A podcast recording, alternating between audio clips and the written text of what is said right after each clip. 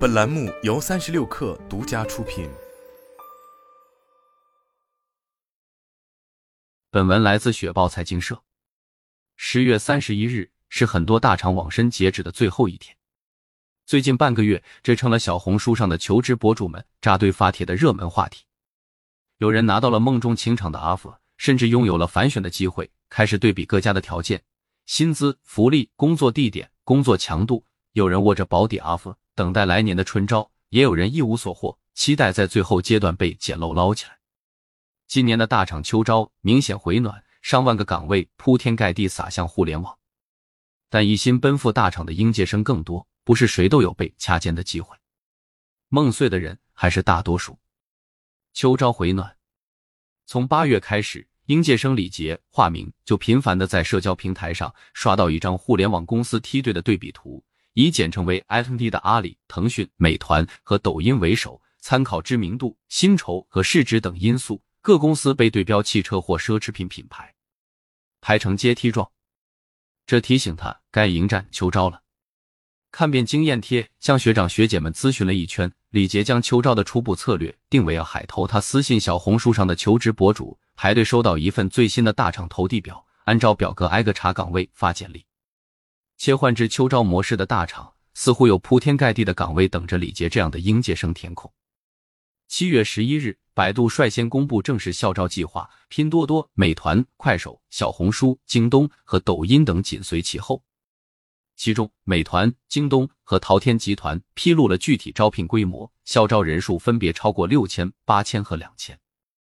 阿里则在今年五月回应裁员传闻时表示，六大业务集团总计需新招一万五千人，其中校招名额超过三千人。不少大厂针对 AI、算法等技术人才，开启提前批或者开设特别招聘项目，比如百度的 A 度计划、快手的快 star 特别技术人才计划、拼多多的精锐计划。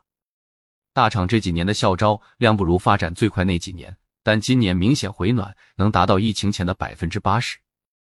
过去五年，服务过多家大厂的 HR 林晨（化名）告诉雪豹财经社，最明显的变化是，大厂开始重新跑线下，去全国各地的高校举办宣讲会，这往往是大厂抢人的正面战场。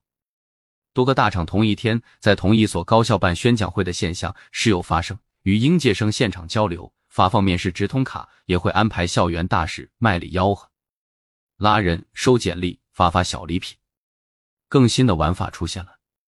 美团 APP 上线了校招外卖店铺，点菜选项中包括检索校招岗位、投递简历、带岗直播、校招宣讲直播、视频模拟面试等。快手也在直播间里进行了线上宣讲。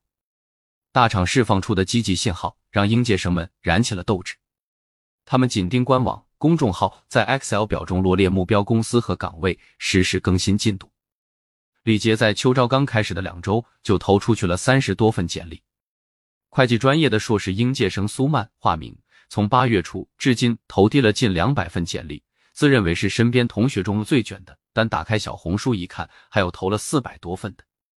李杰以前所未有的忙碌和热情投入到这场战斗，把时间拆成分钟规划使用，恨不得一天有四十八个小时。他白天在一家互联网大厂的产品岗实习，作为一名文科生，从零学习写代码，晚上回宿舍。一边准备毕业论文，一边筛岗位、投简历、做测评。他本科是学广告的，目标岗位是产品和运营，于是买了相关教材和网课，给自己上强度。忙里偷闲的，他还会去社交平台冲浪、刷面试经验，看看其他人的进度，投了相同岗位的人有没有收到反馈，谁拿走了 offer。从收到第一个反馈起，苏曼开始在小红书分享秋招进度。在他的主页上晒大厂测评、面试通知的短信和经验帖交替出现，但大部分挂在了第一轮面试，这让他感到费解。我不知道大厂到底想要什么样的人，有时和面试官聊的也很愉快，复盘都找不出什么问题，但就是没下文。李杰自认为是个擅长面试的人，找实习时基本进了面试都能拿到 offer，但他现在的问题是连面试机会都没有。在林晨看来，现阶段应届生供大于求，HR 在筛选简历和面试时的把关都会更严格。学历只是敲门砖，但实习经历是更重要的筹码。想进大厂，要先积累大厂实习经验，拿出一份漂亮的履历。李杰的朋友中，有人利用暑假从广州到北京跨城实习，承担高昂的房租，还没开始赚钱就要往里搭钱。但想到未来进大厂的薪资待遇，还是狠狠心去了。还有人为了充门面，在简历中杜撰实习经历，并因此得到了面试机会。李杰听说后，又是羡慕又觉得冒险。我肯定是不敢的，但也羡慕人家有面试。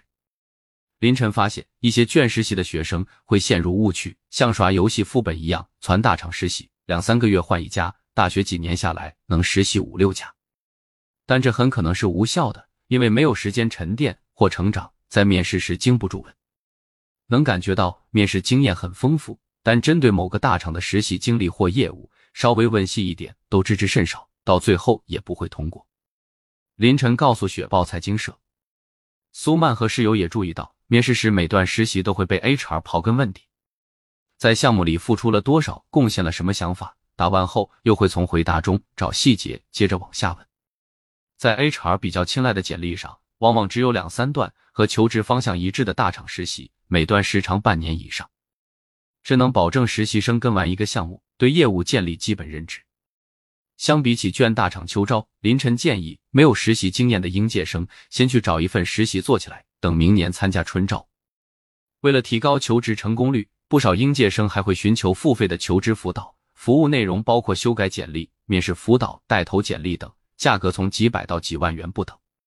苏曼的妈妈差点花三万元帮她购买求职服务，被家人拦了下来。一看就是骗那些孩子找不到工作的中老年人的。抖音上有很多这种。他自己花一千七百元购买了一家求职机构的简历带投服务。他原本想，如果有用，再买更全面、更贵的服务。可很快发现此路不通。他们筛好岗位，我还是要自己看一遍才放心，效率并不高。所以秋招只能是自己的事，卷不过的再卷一次。李杰想进大厂，源于大三那年在腾讯的一段线上实习。与此前在老家一家传统媒体的实习感受相比，他觉得大厂待遇好，社会认可度高，年轻化。虽然代教告诉他互联网的风口已经过了，但他还是想试一试。苏曼想进大厂的原因之一是希望在刚开始工作时有比较高的起点。大厂降本增效没以前赚钱的说法，他也听过，但他和身边一起卷大厂秋招的同学们都觉得瘦死的骆驼比马大。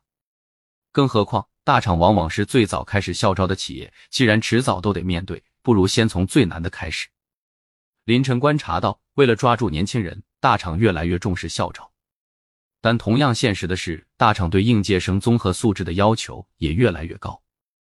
在学历、实习经验过硬的应届生中，大厂也要掐尖。大厂都喜欢那种能快速上手、对项目和业务有深入思考、有成长性的同学。优秀的人永远被抢，着急的往往是中腰部。按照各自的秋招日历。节奏比较快的大厂，从八月初就在边发 offer 边面试了；慢一些的，也在过去两个月陆续发出了 offer。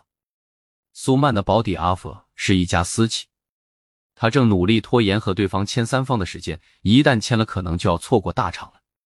他最近每天起床后的第一件事，就是把投递过但还没收到反馈的申请全都再看一遍。放弃保底 offer 还是放弃大厂，留给苏曼思考的时间不多了。李杰还没有拿到 offer。他有点后悔之前拒绝过抖音一个销售岗的面试，当时去小红书搜了一圈，发现这个岗位含金量一般，属于钱少活多的类型，也不符合自己的求职方向，纠结一番后便放弃了。但他没想到这个秋天颗粒无收，只能安慰自己不要降低标准。被李杰拒绝的那个抖音销售岗是本科生徐小月化名的保底 offer。李杰说的情况他也知道，但群面仍然竞争激烈。有很多985海外高校的应届生，这让已经收到 offer 的他信心大涨。